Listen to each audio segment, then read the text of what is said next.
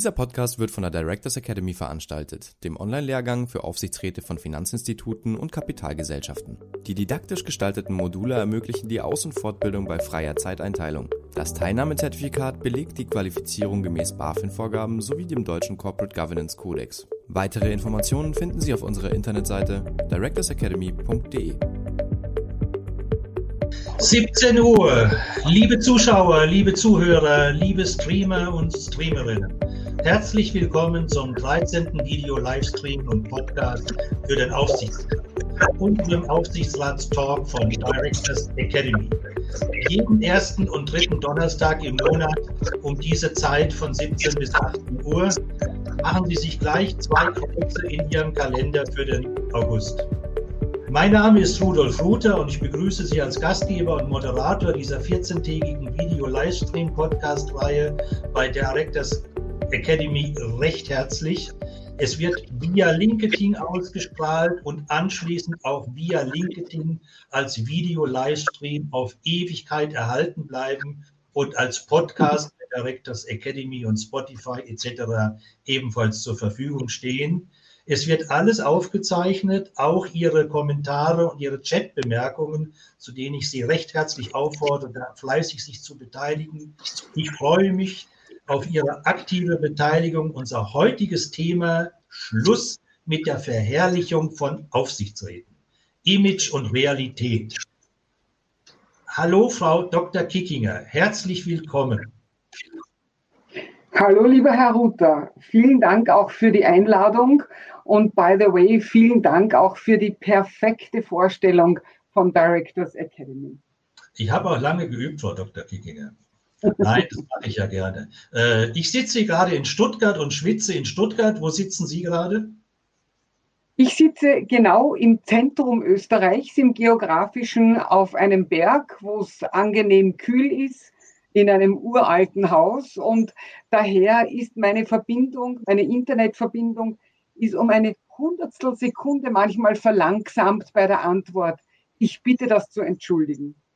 Ich werde versuchen, langsam zu sprechen und ich hoffe, dass unsere Zuhörerinnen und Zuschauer äh, auch ein kühles Plätzchen gefunden haben, um heute die nächsten 60 Minuten mit uns zu verbringen. Frau Dr. Kickinger ist Multi-Aufsichtsrätin und Unternehmerin. Sie hat 2013 in Hamburg direkt das Channel, den Online-TV-Sender für Aufsichtsräte, Beiräte und Verwaltungsräte gegründet, aus dem die heutige Directors Academy hervorgegangen ist, die, wie schon gesagt, einzigste Online-Weiterbildung für Aufsichtsräte mit mehr als mittlerweile 200 kurzen, prägnanten Videos. Sie ist aber darüber hinaus Mitglied des Aufsichtsrats der Polytech Holding AG, und sie wurde im Jahr, im März 2013 zudem von der österreichischen Bundesregierung zur Vorsitzenden des Universitätsrates des, der Universität Mozart, Mozarteum in, Salzburg, Mozarteum in Salzburg bestellt. Bis 2015 war sie unter anderem Aufsichtsrätin der Wiener Staatsoper, des Wiener Burgtheaters, der Volksoper und der Art vor Art zuvor an der Wirtschaftsuniversität Wien. Nach leitenden Positionen beim österreichischen Rundfunk, den österreichischen Bundesbahnen und der österreichischen Industrieholding leitete sie von 2004 bis 2009 das Generalsekretariat sowie den Bereich Konzernentwicklung und Strategie der österreichischen Post. Sie sind damals die Pionierin der Aufsichtsratsinformation gewesen, Frau Dr. Kekinger. Fühlen Sie sich heute immer noch als eine Pionierin der Aufsichtsratsinformation? Ja. Ähm, ich habe damals die Grundzüge, äh, die Grundzüge geschaffen in Österreich. Das hat sich dann sehr rasch nach Deutschland herumgesprochen. Aus diesem Grund bin ich dann aus Österreich beruflich weggegangen und nach Deutschland gegangen. Und ja, es ist mir auch ähm, eine Freude, sagen zu dürfen, dass es mir immer wieder gelingt, Neues äh, also weiter zu entwickeln und zu erfinden. Die Directors Academy ist ja, wenn man so will, auch eine Erfindung und etwas gänzlich Neues. Also so gesehen äh, beantworte ich äh, Ihre Frage mit einem inbrünstigen Ja. Schön zu hören. Sie sind eine sehr profunde Kennerin der Aufsichtsratslandschaft, sowohl in Deutschland als natürlich auch in Österreich äh, und können sehr gut äh, beurteilen, wie sich denn die Veränderungen waren. Was hat sich denn in den letzten 13 Jahren in der deutschen Aufsichtsratsinformationslandschaft, um das mal zu begrenzen auf das Thema Aufsichtsratsinformation, denn getan im Allgemeinen, ohne Bezug auf Directors Academy, da kommen wir gleich nochmal dazu. Also ich würde sagen, es ist gestartet von 0 auf 100 sowohl in Österreich als auch in Deutschland. Denn als ich anfing, mich mit diesem Thema zu beschäftigen, gab es tatsächlich nichts.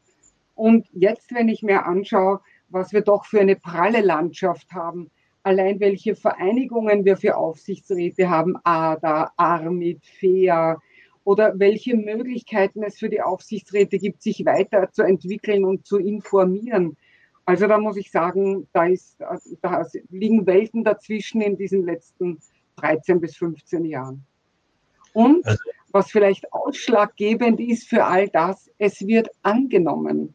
Die Aufsichtsräte von heute in Deutschland wie in Österreich, die sind hungrig nach Weiterbildung, sind interessiert, wir kommunizieren auch, wir bemühen uns auch und nicht nur wir, alle anderen auch, Wünsche zu erfüllen an Weiterbildung und zum Beispiel, wenn ich jetzt äh, ganz stolz die Directors Academy loben kann, das modernste und effizienteste Weiterbildungsinstrument online, videobasiert.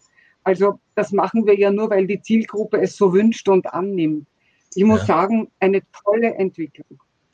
Also das kann ich nur unterstreichen. Ich habe das ja, in, als ich meine zweite Auflage meines Buches, wie werden Sie Beirat oder Aufsichtsrat äh, aktualisiert hatte, äh, da ist mir das auch sehr, sehr bewusst geworden, was sich allein in den letzten zwei Jahren zusätzlich an Netzwerken und an Aufsichtsratsinformationsplattformen und Möglichkeiten gegeben hat. Also ich glaube, wenn man will, kann man als Beirat oder Aufsichtsrat fast täglich auf irgendeine Präsenzveranstaltung gehen oder auf einem Webinar äh, oder wie in unserem ja. in einem Podcast dran teilnehmen. Was hat sich denn bei, sollte, bei Directors Academy getan? Ja, wenn ich da noch was ergänzen darf. Man sollte allerdings auch noch Zeit haben zur Wahrnehmung seiner Mandate bei all diesem breiten Angebot. Ja. Da kommen Aber, wir gleich, äh, nähern wir uns gleich mit dem Thema. Ja. Aber nochmal vielleicht zur, zur Directors Academy. Ich hatte das gerade schon gesagt, eines der letzten Dinge, die mir aufgefallen sind. Sie haben ein weiteres, drittes äh, Modul ins Leben gerufen für Familienunternehmen. Was gibt es sonst noch für aktuelle Neuerungen? Also das ist die große Neuerung, äh, das Modul für Aufsichtsräte von kapitalmarktorientierten Familienunternehmen. Und ähm, also abgesehen davon, dass es auch für uns äh, wieder ein äh, etwas ganz Neues war, diese Familienunternehmen so kennenzulernen. Aber für mich hat sich dadurch auch eine gänzlich neue Welt erschlossen. Ich spreche jetzt mit sehr viel Aufsichtsräten aus Familienunternehmen und die unterscheiden sich schon grundlegend von den Aufsichtsräten in den äh, börsennotierten oder sonstigen äh, Aktiengesellschaften, Kapitalgesellschaften. Denn der Aufsichtsrat im Familienunternehmen, und ich spreche täglich mit fünf bis zehn, ja, ja. der will äh, sein Wochenende zur Weiterbildung nicht auf einem Schloss oder in irgendeinem exklusiven Restaurant verbringen. Der sagt, genau so etwas will ich haben. Ich will es effizient, seriös und ich will steuern können, wann ich die Inhalte konsumiere. Und ich glaube, die Zeit, wo äh, die Aufsichtsräte die Wochenenden gerne auch auf Schlössern und in teuren Restaurants verbracht haben, die ist vorbei. Der Aufsichtsrat von heute will das nicht, sondern der will sich das Wissen dann holen, wann er es braucht äh, und nicht auf Vorrat. Wir lernen ja auch nicht mehr auf Vorrat, sondern wir lernen sehr akkurat für die Situation, dann holen, wann er sich's braucht äh, und so prägnant und effizient wie möglich. Also das ist schon eine große Veränderung in dieser, äh, in diesem, in dieser Nebentätigkeit. Aufsichtsrat ist ja eine Nebentätigkeit, äh, die, sie, die da stattgefunden hat. Ja, ich glaube, und dass dennoch, ja. Das, äh, ohne jetzt das Thema vorwegzunehmen, äh, ich glaube, einer der wesentlichsten Unterschiede zwischen Beiräten in Familienunternehmen, auch wenn sie so ausgestaltet sind wie Aufsichtsräte in kapitalmarktorientierten Unternehmen, aber Beiräte in Familienunternehmen müssen sich auf alle Fälle in allen ihren äh, Äußerungen und Handlungen so verhalten, wie es in die Familienkultur hineinpasst. Ja. Und in vielen Familien, äh, insbesondere aus dem Bereich, wo ich komme, im Schwäbischen, äh, aus dem Pietismus, da ist Zurückhaltung und äh, Einfachheit eher äh, Priorität Nummer eins. Aber liebe Zuschauer, liebe Zuhörer, ich würde gern Ihnen auch eine Frage stellen, damit wir uns dem Thema nähern. Und äh, alle, die schon mal öfters dabei waren, wissen, wie das funktioniert. Ich lese Ihnen die Frage vor und Sie geben die Antwort in den Chat ein als Kommentar. Und zwar diesmal müssen Sie nur eine Ziffer eingeben, weil die Frage lautet, wie beurteilen Sie das aktuelle Image der deutschen Aufsichtsräte? Und zwar nach Schulnoten. Sehr gut ist eine 1, gut ist eine 2 und ungenügend eine 6 brauchen Sie hoffentlich nicht. Also Ihre persönliche Meinung, wie beurteilen Sie das aktuelle Image der deutschen Aufsichtsräte nach Schulnoten 1 bis 6? Und jetzt warten wir, warten wir alle noch drei Sekunden. Wir geben das dann ein und dann drücken wir jetzt auf Send und dann poppt das alles hoch und dann können wir das nachher mal parallel mit einem Augenwinkel anschauen. Und jetzt sind wir dann aber schon zum Thema. Als wir uns in der Vorbesprechung uns überlegt hatten, über was möchten wir reden, äh, haben Sie spontan gesagt, äh, Schluss mit der Verherrlichung von Aufsichtsräten. Jetzt sind Sie ja als gerichtlich beeidete Sachverständige, das habe ich vorhin gar nicht erwähnt, gerichtlich beeidete Sachverständige für Wirtschaftswerbung, eine tiefe Kennerin dieser Aufsichts- und Beiratslandschaft in Deutschland und Österreich. Und äh, versuchen Sie mal zu schildern, wie das Image, die Reputation der Aufsichtsräte in der Öffentlichkeit am Beginn ihrer eigenen persönlichen Aufsichtsratskarriere vor ungefähr 15 Jahren war. Ist sogar schon etwas länger her, aber es war sehr männlich dominiert. Und ich bin in meine erste Aufsichtsratsfunktion gewählt worden, weil ich Kraft meiner Funktion in einem Aufsichtsrat vertreten sein musste. Es gab damals noch nicht mal die Diskussion Frauen in Aufsichtsräten. So weit war man noch nicht, sondern Aufsichtsrat war einfach automatisch männlich. Und ich habe mir den Kopf auch nicht darüber zerbrochen. Und dann auf einmal hatte ich mein zweites, drittes, viertes Mandat, ähm, noch bevor FIDAR überhaupt äh, äh, geboren wurde. Das hat sich dann ganz von alleine so ergeben. Und das Image war männlich, mächtig und, äh, und es hatte etwas wie soll ich sagen, Zirkelartiges. Äh, und man ist nachher dann auch noch in einem Hinterzimmer essen gegangen und hat sich besprochen, das ist ja, es ist heute transparenter, lockerer, freier. Heute sitzen die Herren im Aufsichtsrat auch ohne Krawatte. Damals musste ich noch ein schwarzes Kostüm und eine weiße Bluse tragen. Also diese 15 Jahre haben einen richtigen Paradigmen, einen positiven Paradigmenwechsel ähm, bewirkt. Jetzt beschreiben Sie aber eher das Arbeiten und das Kommunizieren untereinander. Äh, also Sie haben sich das Kostümchen gekauft, damit Sie in den, äh, mit den Anzugträgern ähnlich aussahen und da nicht aufgefallen sind. Aber wie war denn die, die, die, das in der Öffentlichkeit? Waren dort die Aufsichtsräte auch schon so präsent mit ihren Äußerungen, Nicht-Äußerungen etc.? Überhaupt nicht das war überhaupt nicht, das war fast ein, also Geheimzirkel ist jetzt übertrieben, aber das war in, in sich geschlossener Kreis und darüber hat man auch gar nicht diskutiert. Die gab es und damit Punkt. Also es gab auch in der Öffentlichkeit kaum ein Hinterfragen. Es gab allerdings auch damals keinen Aufsichtsrat oder kaum einen, der sich öffentlich zu irgendetwas geäußert hätte. Der Aufsichtsrat war wirklich sozusagen äh, ähm, wie soll ich sagen, im Verborgenen hat er gewirkt und dafür umso mächtiger. Der Aufsichtsrat war öffentlich kein Thema. Ich würde sagen, er ist zu einem Thema geworden, als man uns Frauen plötzlich entdeckt hat für Aufsichtsratsfunktionen. Und da ist auf einmal dieses Thema Aufsichtsrat mit einem Goldstaub oder mit einem Schillern versehen worden, äh, dass dieser Funktion überhaupt nicht gerecht wird. Äh, es war auf einmal so wahnsinnig erstrebenswert, in Aufsichtsratsfunktionen zu kommen. Und äh, ich muss der Politik hier vorwerfen, die ja begeistert aufgesprungen ist. Es ist leicht zu sagen, mehr Frauen in Aufsichtsräten, diese paar Frauen, die man da braucht, allemal. Aber es wäre für die Politik viel schwieriger und aber auch notwendiger zu sagen, ich unterstütze die Frauen vom ersten Tag ihrer Berufstätigkeit an. Vielleicht will die eine oder andere in einen Aufsichtsrat. Aber dort muss man hinschauen. Die paar Frauen in einen Aufsichtsräten und die Politik klopft sich jetzt auf die Schulter und sagt, wir haben es geschafft. Nein, das ist also, ähm, das ist sehr hohl, würde ich meinen. Lassen Sie uns und damit mal... ist es auf einmal so erstrebenswert geworden. Ha, ja. da muss ich auch hinein. Äh, lassen Sie uns mal darüber äh, schauen, wie die Öffentlichkeit uns die Aufsichtsräte heute sieht. Weil wenn ich mit dem linken Auge versuche zu addieren, was hier für Schulnoten sind, habe ich das Gefühl, dass die wenigen Zweier weniger sind als die Vierer, aber das meiste ist irgendwo zwei, drei. Und jetzt sage ich ja. mal die These, mathematischer Mittelwert aus den äh, repräsentativen Umfragen unserer äh, Zuhörer und Zuschauer äh, ist 3, irgendetwas nicht vier, aber drei plus oder so etwas. Äh, wie sehen Sie das heute? Ist es das besser ist mit dem Image und der Reputation? Äh, nein, durch die Öffentlichkeit wird ja nur ganz punktuell der eine oder die andere herausgegriffen. Und das ist schade, denn äh, ich glaube, ich kenne die Szene der Aufsichtsräte wirklich gut.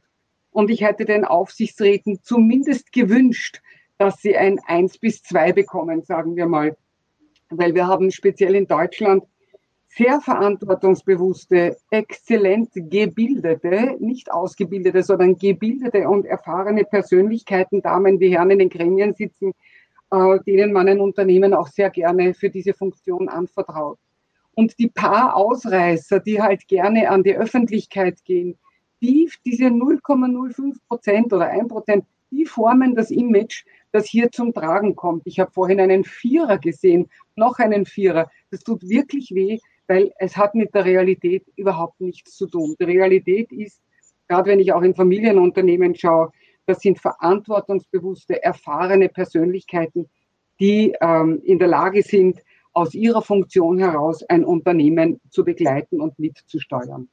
Aber da haben wir natürlich das Phänomen, was wir überall haben, wenn wir ver, ver, verallgemeinern. Was ist das Image der Banker? Was ist das Image des Torhüters? Was ist das Image, äh, was weiß ich, welchen Beruf wir rausnehmen? Die meisten sind ruhig, sagen nichts, machen ihre Arbeit gut und profund und wenige treten in die Öffentlichkeit und die Öffentlichkeit will nur Skandale, will nur Negatives und dann denkt ja. die Öffentlichkeit in der Summe, was ist das für eine Truppe, die verstehen ihre Aufgabe nicht. Und äh, Sie haben das, glaube ich, sehr schön geschildert zwischen Image und Realität. Äh, was können wir daran ändern, dass dieser große Unterschied besteht zwischen diesem Meer der Persönlichkeiten, die einen super Job machen, und denen, die in der Öffentlichkeit immer, so wie sagt man immer so schön, äh, wie die Sau durchs Dorf getrieben werden? Also ich glaube, wir müssen, bevor wir in der Lage sind, etwas zu ändern, wir müssen mal definieren, was gibt es überhaupt für Arten von Aufsichtsräten, warum wird über die alle geschrieben und dann kann man natürlich schauen, welche Maßnahmen kann man ergreifen. Ich habe mir in Vorbereitung auf dieses Gespräch, habe ich mir überlegt, welche Arten von Aufsichtsräten gibt es denn tatsächlich oder mit wem habe ich es, habe ich viel zu tun. Ich nehme jetzt jene aus, die Kraft ihrer Funktion in Aufsichtsrats, äh, ein Aufsichtsratsmandat besetzen. Gerade der große Public Sektor, den nehme ich hier völlig weg. Das ist etwas anderes. Aber reden wir von den großen AGs und GmbHs. Da gibt es mal die große Menge der Aufsichtsräte, die jegliche Publicity vermeiden und einen ganz hohen Anspruch an sich selbst haben. Ich würde sagen, das ist das Gros der deutschen Aufsichtsräte. Ja. Dann gibt es welche, die haben einen ganz leisen Stolz, dass sie Aufsichtsrat sein dürfen. Und dieser ganz leise Stolz bewirkt auch einen leisen Hang zur Publicity. Soll sein. Das sind die, die vielleicht ganz gerne so in einem Gespräch fallen lassen, wie wichtig sie sind. Die sind aber relativ harmlos. Dann gibt es welche, und das ist schon auch eine nicht zu unterschätzende Menge, ähm, äh, die sind, äh, haben viel Erfahrung auf C-Level, also Vorstände, welcher Art auch immer, die einfach fällig sind. Die muss man auch unterstützen, dass sie entdeckt werden. Meistens werden sie eh von alleine entdeckt. Das ist das große Potenzial der Aufsichtsräte von morgen. Die muss man nach allen Kräften unterstützen und für die ist auch diese Image-Diskussion nicht gerade förderlich, weil das sind auch die, aus denen dann die erste Gruppe wird, äh, verantwortungsbewusst und ohne Publicity. Dann kommt eine Gruppe, also und diese, diese dritte Gruppe, die ich geschildert habe, die sind C-Level, die haben Erfahrung in Personalführung, in, in, in, in Budgetierung, die haben große Summen verwaltet. Und dann kommt eine Gruppe, das ist eine gar nicht so kleine Gruppe, die wollen diese letzten zwei, drei, vier Management-Ebenen überspringen und irgendwo aus dem mittleren Management heraus gleich eine wichtige Aufsichtsratsposition besetzen. Das ist legitim, aber nicht ganz in Ordnung, weil der Anspruch, den wir an, an Aufsichtsräte, an Kontrollorgane haben, ist, dass sie eben Kraft ihrer Erfahrung äh, in die nächste Stufe sozusagen der Verantwortung äh, schreiten können und Unternehmen kontrollieren. Und dann gibt es noch welche, und die haben mich auch dazu gebracht, heute dieses Thema vorzuschlagen, die haben schlichtweg keine Ahnung die wollen diesen Goldstaub haben, die können nicht einmal unterscheiden zwischen AG und GmbH. Und äh, da hat mich kürzlich ein Herr angerufen und er war nicht der Einzige, der bereit ist, für ein Mandat Geld zu bezahlen. Sie müssen sich vorstellen, da gibt es Leute, damit sie ein Aufsichtsratsmandat bekommen, sind sie bereit, Geld zu bezahlen. Und es gibt tatsächlich in Deutschland den einen oder anderen Anbieter, der garantiert mit einer teuren Grundausbildung auch gleich ein Aufsichtsratsmandat. Jetzt frage ich mich bitte, wo? Wo soll das gehen? Aber ist jetzt nicht mein Thema. Und das ist schon etwas, wo ich mir denke, warum ich mir auch gedacht habe, wir müssen einmal darüber sprechen, Herr Ruther. So kann das ja nicht gehen und das muss man wirklich unterbinden. Also das sind so die verschiedenen Arten der Aufsichtsräte. Und ich finde, wenn die Presse über Aufsichtsräte berichtet, muss sie auch berichten, wer ist der, über den sie schreiben der Aufsichtsrat der Deutschen Bank oder Siemens, das kennt man schon. Aber so diese, diese No-Names, da sollte man schauen, wo kommt denn der wirklich her? Warum sagt der oder macht der so etwas? Denn wenn ja, man die Vergangenheit auch da sind wir natürlich gleich dabei, wie profunde und wie seriös ist unser Journalismus. Äh, wir haben im Dezember haben wir einen interessanten Gast, äh, wo wir darüber mal sprechen wollen, Journalismus und, und Aufsichtsräte weil ich gebe Ihnen ja vollkommen recht, äh, es wird immer nur verallgemeinert. Für mich war, was das Thema unterstreicht, äh, der Artikel im Manager-Magazin von letzter Woche oder vorletzter Woche, wo man auf, Hand, auf Basis der neuen Studie von Reynold Russells die Überschrift lautete, der deutsche Aufsichtsrat verdient nur halb so viel wie der Schweizer Aufsichtsrat. Und irgendwo im Text ist ein Halbsatz drin, dass der Schweizer ja eigentlich was ganz anderes machen muss als Stiftungsrat im Wandtiersystem, als der Deutsche im Tourtiersystem etc. etc. Das heißt, manchmal hat man ja auch das Gefühl, dass die Öffentlichkeit oder der Journalismus ja. gar nicht interessiert ist an diesen Feinheiten, die Sie da gerade geschildert haben. Und ich würde da gerne noch einen anderen Aspekt mit verbinden und würde Sie da fragen, ob Sie da auch der Meinung sind. Der Professor Schwalbach von der Humboldt-Universität hat vor einigen Wochen eine neue wissenschaftliche Studie veröffentlicht bezüglich Unternehmens- und CEO-Reputation. Äh, Im Fachmagazin der Aufsichtsrat kann ich jedem nur empfehlen, nachzulesen. Äh, und dass das logisch ist, dass die Unternehmensreputation wesentlich für den Unternehmenswert ist, äh, ist logisch. Aber er hat auch sehr schön dargestellt, dass die CEO-Reputation einen größeren Wert auf die Unternehmenswertentwicklung hat als viele andere Dinge und empfiehlt und leitet daraus ab, dass man in den Unternehmen sich mehr um die CEO-Reputation kümmern muss. Leider hat er die Aufsichtsräte separat nicht analysiert. Und ja. demzufolge meine Frage an Sie. Glauben Sie, dass die Reputation der Aufsichtsräte ähnlich wichtig ist für die Unternehmensreputation und demzufolge für den Unternehmenswert? Nein, das glaube ich nicht. Also seriös und anständig, anständig sollen die Aufsichtsräte sein. Aber ob das jetzt klingende Namen sind oder Meier, Müller, Huber, ist vollkommen egal. Für, das, für den Wert des Unternehmens zählt die Qualität, die Qualifikation des Aufsichtsrats und nicht der Name. Das merke ich übrigens bei Frauen in Aufsichtsräten. Ganz so geheuer sind wir den Herren ja doch nicht. Und man nimmt lieber eine Frau mit einem klingenden Namen, wenn man schon eine nehmen muss, und, und sozusagen stopft sie voll mit Mandaten, bevor man eine nimmt, die vielleicht erst anfängt und die noch nicht so bekannt ist. Also ich halte den Namen für relevant, irrelevant. Ich halte die Qualifikation, die persönliche Herangehensweise für das Allerwichtigste, für den Wert eines Unternehmens. Weil der Aufsichtsrat äh, ist ja derjenige, der zum Beispiel den Vorstand auswählt und besetzt. Und da ist der Name des Aufsichtsrats ganz egal, da zählt äh, die, die äh, Fähigkeit des Vorstands, den der Aufsichtsrat auswählt. Und Absolut. ich bin überhaupt dafür, Namen sind Schall und Rauch.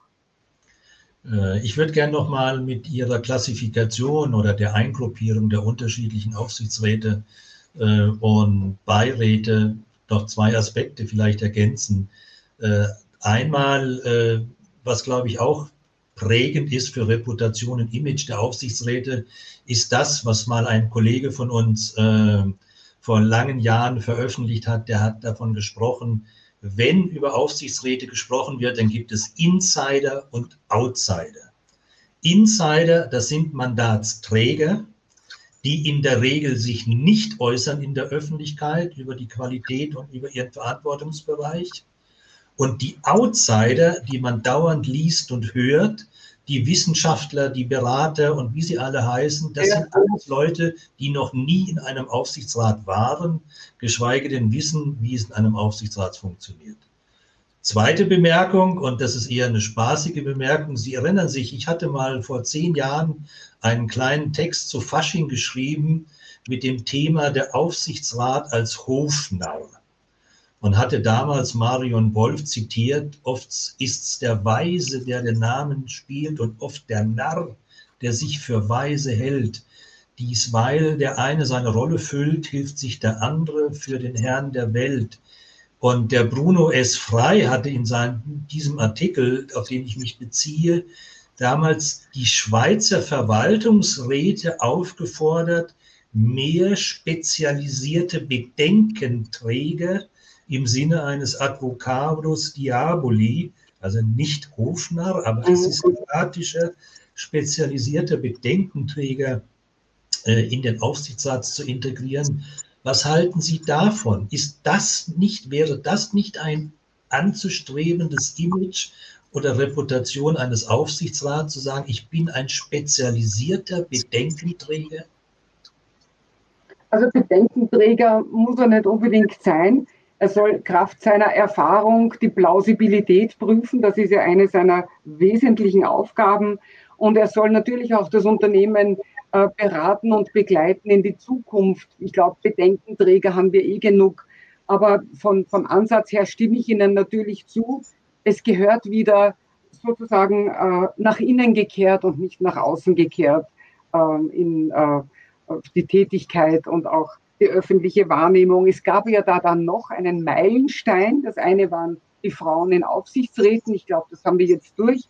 Und der zweite große Meilenstein, was das Image anbelangt, war der deutsche Corporate Governance Codex, der thematisiert hat, soll der Aufsichtsratsvorsitzende mit Investoren sprechen. Das war also sozusagen der erste Schritt eines Aufsichtsratsvorsitzenden aus dem Gremium heraus. Und da sind ja, ich habe mir damals die Kommentare durchgelesen, so emotionale und so viele Kommentare auf eine Idee des Kodex, glaube ich, hat es überhaupt noch nie gegeben und wird es auch nie wieder geben. Also das sind wirklich Welten aneinander geprallt. Und äh, das hat natürlich auch noch einmal das Thema Aufsichtsrat und, äh, und Außenwirkung gefördert. Und es gibt natürlich welche, die können großartig in der Öffentlichkeit brillieren und irgendwelche äh, äh schnittigen Sätze positionieren, aber das ist nicht, das ist nicht die Mehrheit. Die Mehrheit sind äh, Leute, die im Restaurant neben uns sitzen und wir erkennen sie nicht. Die, essen, die Aufsichtsräte essen nämlich nicht mit goldenen Löffeln und fahren auch nicht mit Rolls-Royce und Chauffeur herum, sondern, also ich traue mich wetten, keiner von uns würde wissen, dass am Nebentisch jetzt gerade ein Aufsichtsrat sitzt und so soll es ja auch sein.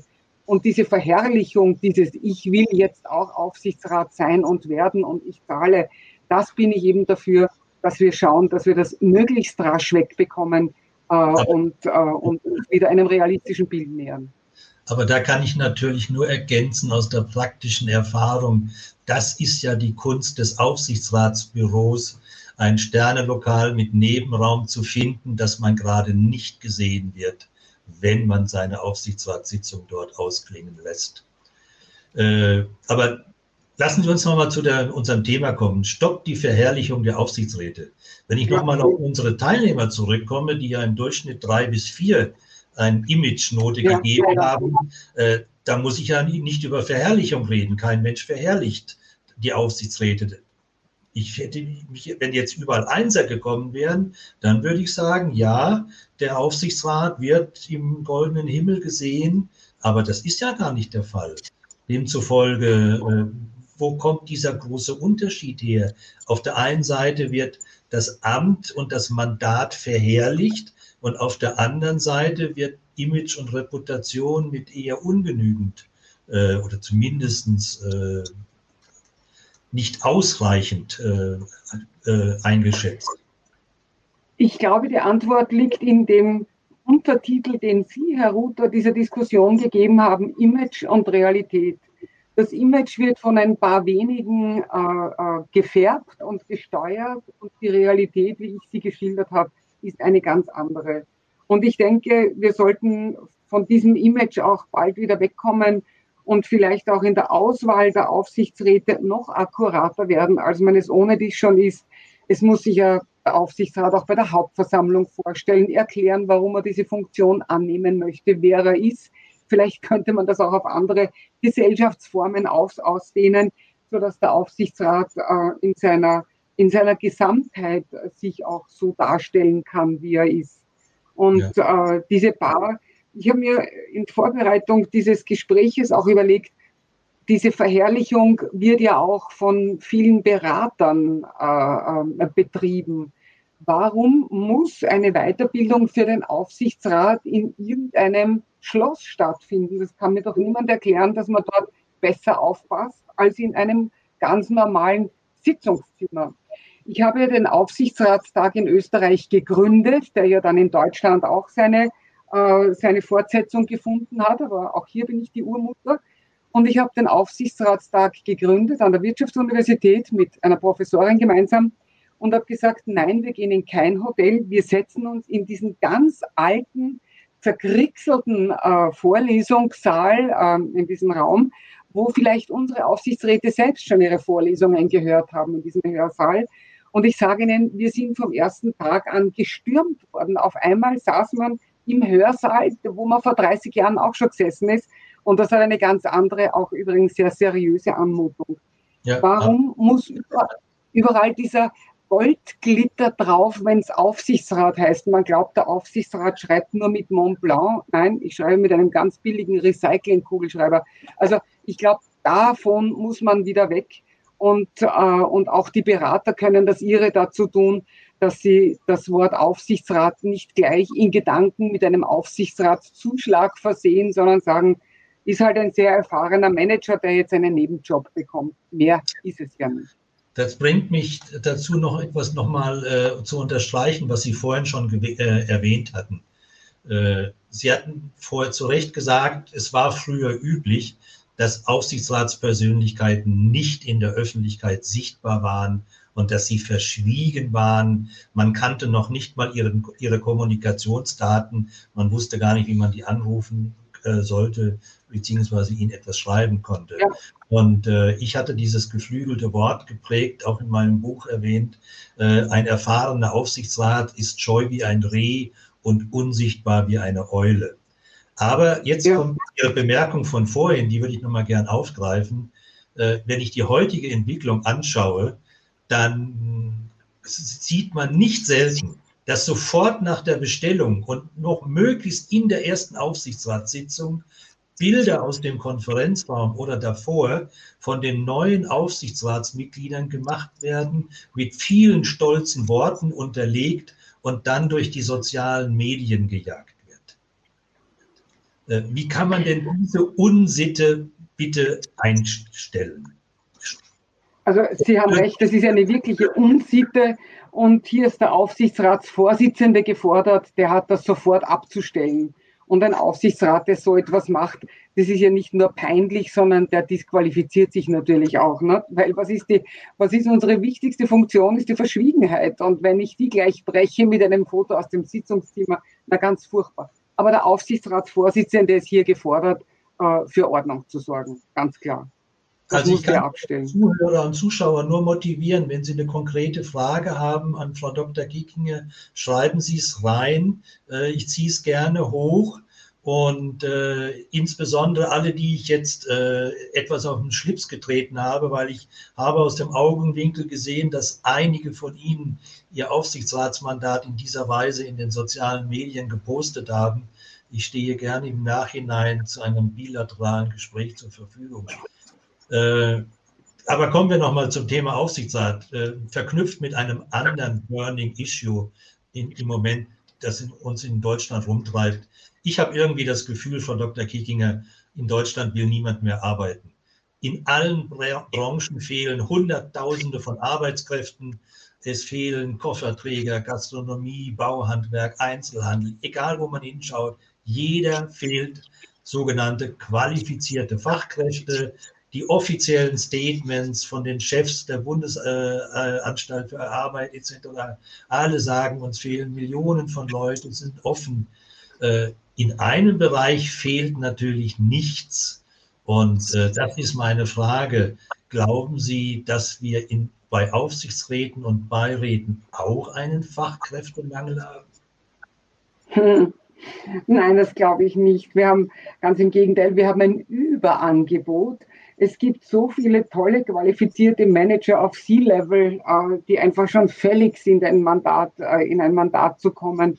Wir haben ein echt, äh, abgesehen von denen, die, die gar nicht qualifiziert sind, nein, wir haben ein Überangebot und, und ich denke, hier reguliert sich der Markt von alleine und, und nein, aber wir können damit andere Branchen nicht bedienen. Ich sehe nur mit einem Blick so viele Fragen. Ich darf die Gäste gerne auffordern. Ich bin über LinkedIn erreichbar. Schreiben Sie mir, ich beantworte jedem von Ihnen seine Frage oder nehme gerne Stellung. Ich werde es wahrscheinlich hier nicht schaffen. Ich möchte nur Herrn Ralf Jakobik zum Beispiel zustimmen. Demut und Empathie sind meines Erachtens auch für Aufsichtsräte gute Tugenden. Zu 100 Prozent stimme ich Ihnen zu. Jeder, jeder wirklich große Mensch hat Demut und Empathie stimme ich Ihnen zu. Aber bitte nützen Sie, nehmen Sie mein Angebot an und kontaktieren Sie mich über LinkedIn. Kann ich nur unterstreichen und ich äh, bedanke mich für Ihren Mut, Frau Dr. Geginger, weil Sie kriegen sicher sehr viel Post. Aber um nochmal äh, diesen Einwand oder diese Bemerkung, Demut und Empathie sind meines Erachtens wichtige Tugenden, was ich selbstverständlich natürlich unterstreiche. Hätte ich Aufsichtsräte und Aufsichtsrätinnen, die diese Demut und diese Empathie anwenden würden, dann hätten wir natürlich keine Postings in sozialen Medien, keine unqualifizierten Pressemitteilungen und Statements und Interviews. Da wird es ja ineinander aufgehen. Äh, so. Und deswegen würde ich nochmal unterstreichen, wo Sie gesagt haben, wir haben genügend qualifizierte Persönlichkeiten. Wir sollten einfach dafür sorgen, dass in den meisten Aufsichtsgremien die, die nicht qualifiziert sind, ausgetauscht werden durch die Qualifizierten.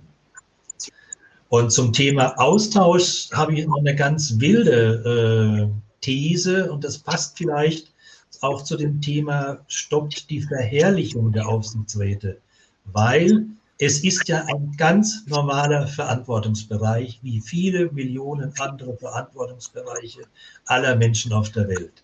Und in dem Zusammenhang wird ja immer öfters diskutiert, Künstliche Intelligenz ist das entscheidende Element des zukünftigen digitalen Wandels. Ich empfehle allen Vorständen und Aufsichtsräten dringend, sich mit diesem Thema und Auswirkungen intensiv zu befassen und danach zu handeln. Sage nicht ich, sondern sagt der Präsident des Bundesverband des der deutschen Industrie, Siegfried Russwurm. Und viele Unternehmen haben sich schon einen Leitfaden für künstliche Intelligenz, einen sogenannten Ethikkodex für äh, künstliche Intelligenz gegeben. Und jetzt meine Frage an Sie, Frau Dr. Kickinger, als profunde Aufsichtsratskennerin. Wird der Aufsichtsrat der Zukunft in Teilen, in Teilbereichen durch künstliche Intelligenz ersetzt?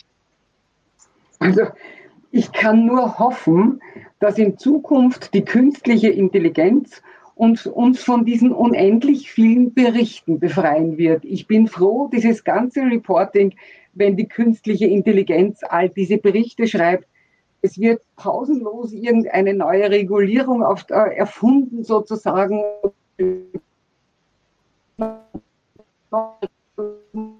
Jetzt sind Sie gerade eingefroren, ein bisschen. Wir warten aber noch, dann kommt es vielleicht wieder. Frau Dr. Das Kiki. tut mir jetzt aber leid, aber. Nee, fangen Sie noch mal an, den Satz nochmal von vorne an, bitte. Ich habe gesagt, ich bin froh, wenn die künstliche Intelligenz uns das gesamte Berichtswesen abnimmt. Denn wir müssen jeden Monat einen neuen Bericht äh, schreiben, der erfunden wird. Der Aufsichtsrat kommt aus der Administration, äh, Administration kaum mehr heraus. Das schieben wir gerne auf die künstliche Intelligenz, weil wir dadurch mehr Zeit haben, uns mit dem Vorstand zu beschäftigen, mit der Strategie zu beschäftigen, mit den Problemen wie Mitarbeiter und sonstiges. Also wenn die künstliche Intelligenz uns hier entlastet, wunderbar. Sie wird uns auch definitiv entlasten bei der Kontrollfunktion, denn wir müssen dann mit den Zahlenwerken ganz oder wir können dann mit den Zahlenwerken ganz anders umgehen als jetzt, weil die künstliche Intelligenz uns natürlich sehr viel an Arbeit abnehmen wird. Ich freue mich darauf, wenn wir entlastet sein werden und wenn wir wieder Zeit haben für das, wofür wir wirklich da sind, nämlich Rat geben, Coach sein, wie einer von unseren Gästen geschrieben hat, und das Unternehmen äh, beratend in die Zukunft begleiten und natürlich auch kontrollieren. Ja, aber da höre ich raus, dass Sie an der dritten Funktion des Aufsichtsrates keine Lust haben. Es gibt die drei, das wissen wir alle, es gibt die drei wesentlichen Bereiche eines Aufsichtsrats. Das erste ist Einstellen, Überwachen, Feuern äh, des Vorstandes und der Geschäftsleitung. Das zweite ist Kontrollieren, sich um die Zahlen kümmern. Und das dritte ist Beratung, Strategie, Betreuung. Äh, das hört sich an, als ob Sie keine Lust hätten mehr für, als Kontrolleur, wie es früher eigentlich mal war, äh, tätig zu sein. Nein, nein. Ich meine damit dieses ganze Non-Financial Reporting, das jetzt auf uns zukommt. Jetzt kommt der Nachhaltigkeitsbericht, den müssen wir selber schreiben. Es kommt noch ein Governance-Bericht und das hat nichts mit Financials zu tun. Das Berichtswesen wird schon so überbordend, dass ich froh bin, auch leicht flapsig gesagt, aber schon auch ernst gemeint, wenn wir das loshaben werden. Es ist im Augenblick wirklich zu viel. Also äh, das wird auch mehr werden, das wird sich gar nicht einwenden, weil der, meiner Meinung nach der Regulator das überhaupt nicht versteht. Äh, und äh, da kann ich nur sagen, jeder Aufsichtsrat muss in seinem Kalender viel Luft einplanen zum Lesen all dieser Dinge. Äh, ja, so ein afrikanisches Sprichwort sagt, wer keine Kraft zum Träumen hat, hat keinen Mut zu kämpfen. Müssen Aufsichtsräte über eine Kraft zum Träumen verfügen? Nicht nur im Bereich künstliche Intelligenz? Also privat schon. Privat schon, geschäftlich nicht. Also ich träume brauchen nicht in meinen Sitzungen. Brauchen ich rate auch keinen auf. Brauchen wir keine Aufsichtsräte, die Visionen haben, die neugierig sind, die versuchen, äh, nach vorne zu schauen, den Business Case auf die Probe zu stellen, äh, sich zu rüsten für die Zukunft? Und da also, muss ich träumen.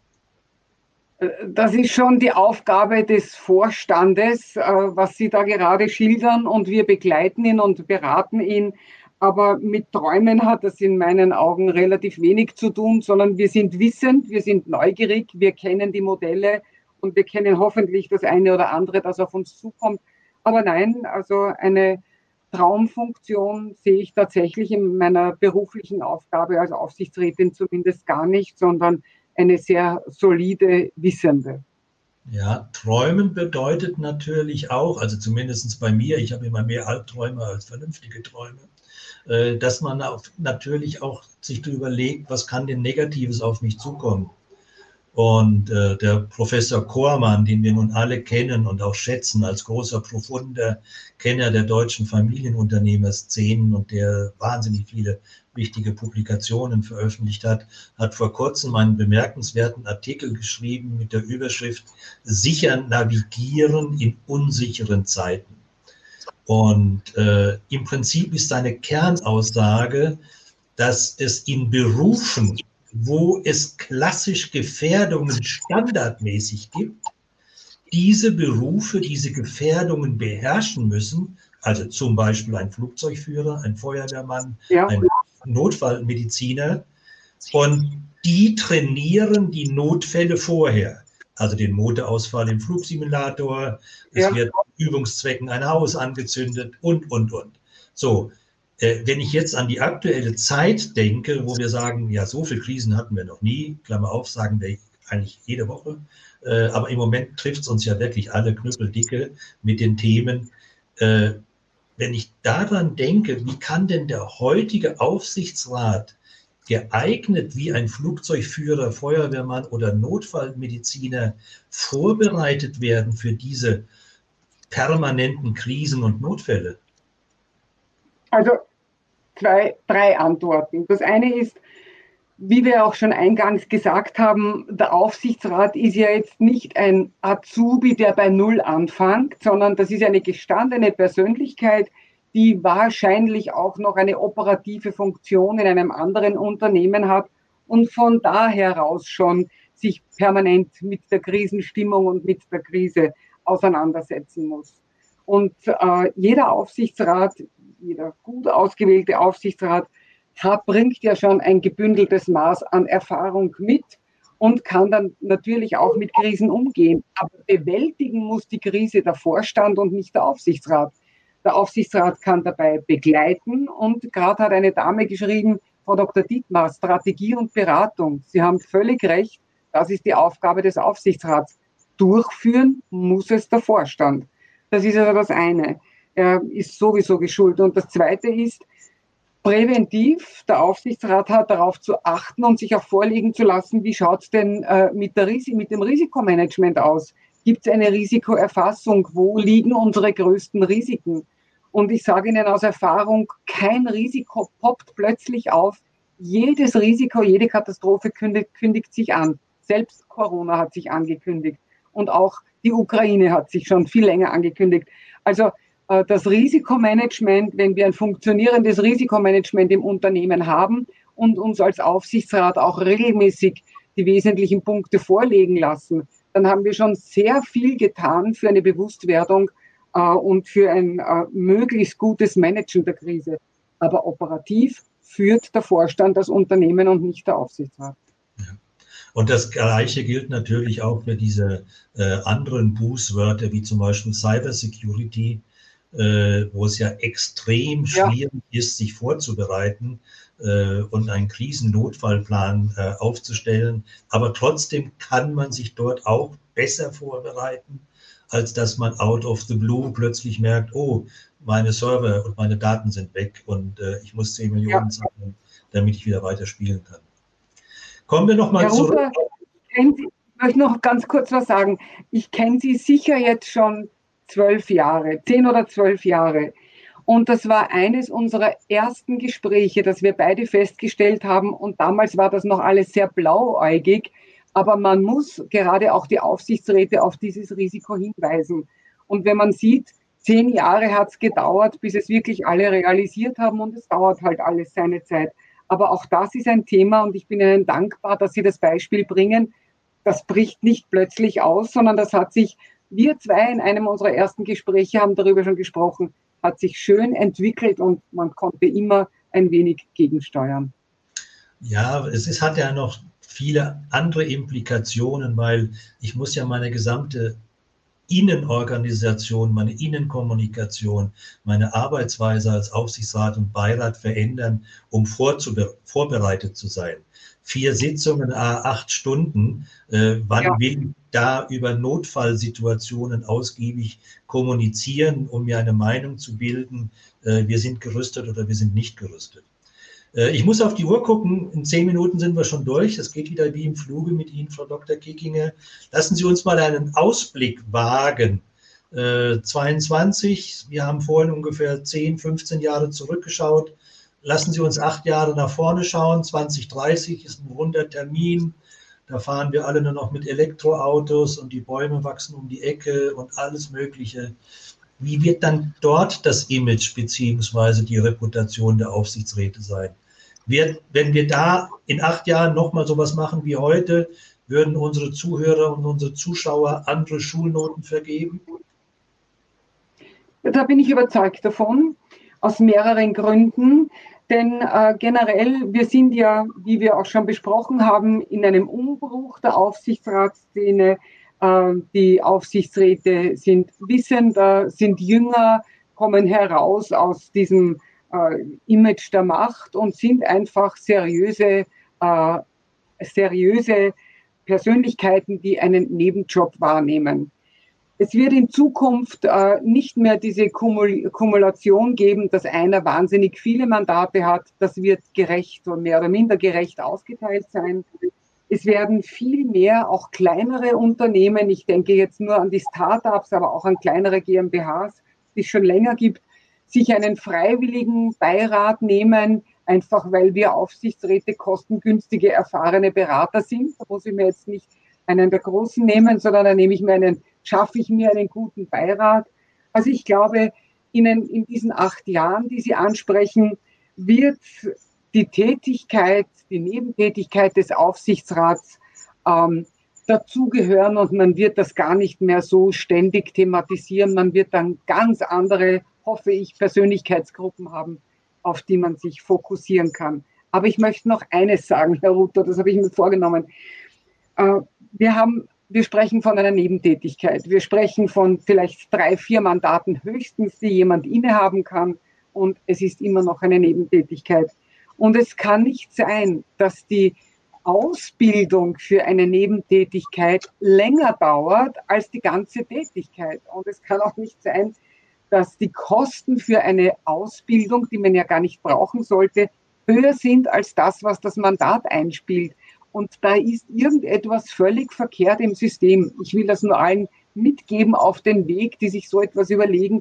Das muss ja alles am Boden, also wie soll ich sagen, am Boden der Tatsachen oder am, am, am seriösen Boden bleiben können. Und da gibt es einfach Auswüchse und die würde ich ganz gerne eindämmen. Wobei ich Ihnen da schon gern widersprechen möchte in Teilbereichen. Also äh, fangen wir an mit dem Wort Nebentätigkeit. Das mag ich überhaupt nicht, weil das signalisiert, es ist mir nur nebenbei wichtig. Und wenn ich sehe, dass ich für ein qualifiziertes Mandat vielleicht heute mittlerweile acht Sitzungen habe mit Vorbereitung, Nachbereitung, äh, ja. mittelständische Beiräte berichten mir, dass sie seit Februar wegen Ukraine und bla und blub äh, fast wöchentliche äh, Videocalls haben und Zusammenkünfte, weil man ad hoc schnell entscheiden muss und diskutieren muss. Äh, also das wird sehr zeitintensiv sein in der Zukunft. Und ich würde mir wünschen, dass diese hochqualifizierten Persönlichkeiten auch entsprechend vergütet werden für diesen Zeitraum. Ja. Also, dass wir wirklich wegkommen und sagen, äh, wenn ich noch eine operative Verantwortung habe, dann kann ich vielleicht maximal noch irgendwo anders ein Aufsichtsratsmandat haben. Aber dann ist ja. einfach zeitlich begrenzt. Zweite Bemerkung. Herr Ruther, ich gebe Ihnen, ja. Zweite Bemerkung. Ich gebe Ihnen recht. Ich ja. wünsche mir, ich wünsche mir und ich hoffe es, dass mein Zahnarzt eine längere Ausbildung hat als die 20 Minuten, wo er in meinem Zahnwerk rumbohrt. Ja, also deswegen ist das immer die Frage, äh, wo, hängt, wo fängt Fort- und Weiterbildung, Aktualisierung des Wissens, Einarbeiten in die Branchen, äh, sich aktualisieren mit Trends etc., wo fängt das an und wo hört das, hört das auf? Äh, ich gebe Ihnen recht, es muss alles in einer Balance sein Und die zwei Punkte zusammen, es hängt und fällt mit der Vergütung. Äh, wenn Sie keine Vergütung bekommen, und ich sage ja immer salopp, man muss sich das finanziell leisten können, Beirat in einem Familienunternehmen zu sein, weil in der Regel die Vergütung deutlich niedriger ist, als wie man sich das wünscht. Und, äh, Herr Huber, ich bin ganz bei Ihnen. Ich habe den Begriff Nebentätigkeit äh, als Kontrast zu Ehrenamt gesetzt und das hätte okay. ich dazu sagen sollen.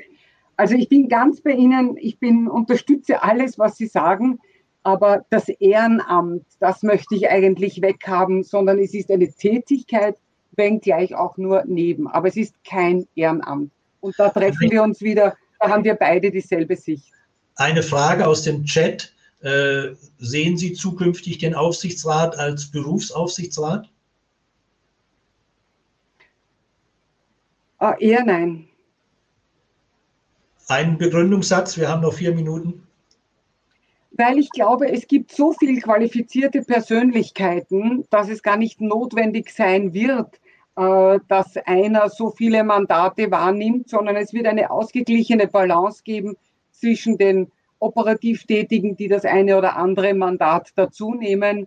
Ähm, und äh, ich glaube nicht, dass es notwendig sein wird, Berufsaufsichtsräte.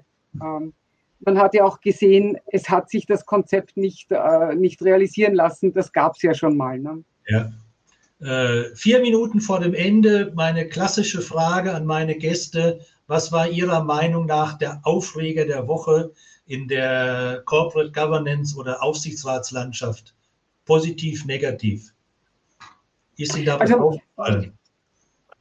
Nur, nur was mich persönlich anbelangt und was ich auch eingangs gesagt habe, äh, dass an mich die Frage herangetragen wurde, äh, wurde ob jemand äh, so eine Ausbildung machen soll, wo er dafür bezahlt, dass er also nicht nur Wissen erwirbt, sondern auch ein Mandat bekommt. Das gebe ich zu, das hat mich persönlich einfach wirklich aufgeregt. Ja. Äh, ja, bei mir muss ich sagen, war eigentlich auch nichts äh, Besonderes, bis auf dem, wo ich heute in der Zeitung gelesen habe, dass äh, das eine meiner Lieblingsthesen oder Antworten, wenn ich gefragt werde, wie werde ich am schnellsten Beirat oder Aufsichtsrat, dann antworte ich immer, dass am schnellsten werden Sie Aufsichtsrat, indem Sie ein Unternehmen kaufen oder in die richtige Familie einheiraten. Äh, heute habe ich gelesen, dass Lab-Kabel international in die dritte Generation geht äh, und äh, Katharina Lapp mit 24 Jahren und einer hervorragenden Ausbildung, muss ich sagen, aber sie wurde in den Aufsichtsrat von Lab-Kabel berufen. Köstlich, toll. Schlusssatz, Frau Dr. Kickinger. Was geben Sie uns mit, damit wir am Wochenende uns noch an das Gespräch vom Donnerstag erinnern? was möglichst ich gebe, Ihnen, äh, ich, ich gebe Ihnen mit, dass ich die Tätigkeit des Aufsichtsrats für eine ganz besonders wichtige für unsere Wirtschaft und für das Wohl der Unternehmen halte und dass ich wünschte, die Aufsichtsräte würden allmählich wieder aus der Öffentlichkeit verschwinden und könnten in Ruhe ihrer verantwortungsvollen, teilweise natürlich auch sehr schwierigen und wie Sie auch richtig sagten, zeitintensiven Tätigkeit nachgehen und äh, man würde diese Zielgruppe irgendwann einmal wieder arbeiten lassen. Das war jetzt ein nicht wirklich kurzer Satz, äh, aber wahrscheinlich ist es das, was ich vorhin schon gesagt habe in der Zusammenfassung. Wir wünschen uns wieder, dass wir die Aufsichtsräte sich so verhalten wie ein Reh, und zwar scheu, und dass sie unsichtbar sind wie ein ja. Dass wir einfach darüber nicht mehr diskutieren, weil wir nicht mitdiskutieren können, weil wir nicht Mitglied der jeweiligen Gremien sind, äh, wo die entsprechenden Probleme äh, behandelt werden. Genau. Ja. Also schauen wir mal, äh, ob wir das beobachten in den nächsten Jahren. Auf alle Fälle, Frau Dr. Kickinger, recht herzlichen Dank. Es hat mir viel Spaß gemacht heute mit Ihnen. Es war wie immer sehr bereichernd. Das lag nur an Ihnen, Herr Ruther. Sie holen aus einem wirklich auch die Dinge heraus, die man gar nicht sagen möchte. Ich bedanke mich sehr herzlich. Vielen Dank auch an unsere Zuschauer und Zuhörer und Streamer und Streamerinnen. Äh, bleiben Sie gesund, bleiben Sie zufrieden. Wenn Sie weiteren Lesefutter zu unserem heutigen Thema haben wollen, schauen Sie auf die Homepage von Dr. Äh, Kickinger bzw. Directors Academy oder auf meine Homepage. Und äh, ganz wichtig, schalten Sie wieder rein. Am ersten Donnerstag im August, am 4. August haben wir Astrid Hamker die nicht nur Präsidentin des CDU-Wirtschaftsrates ist, sondern natürlich aus einem namhaften Familienunternehmen kommt und selber viele Aufsichtsratsmandate hat. Und dort ist das Thema Familienunternehmen ohne Familie, Fragezeichen, Beirat als Katalysator. Also, ich freue mich, wenn ich Sie wieder höre und wiedersehe. Und wenn Sie es noch nicht getan haben, abonnieren Sie unseren Podcast, weil dann müssen Sie einfach nur in Ihren Kalender gucken und immer donnerstags 17 bis 18 Uhr anklicken. Dankeschön, allen einen schönen Abend. Ebenfalls.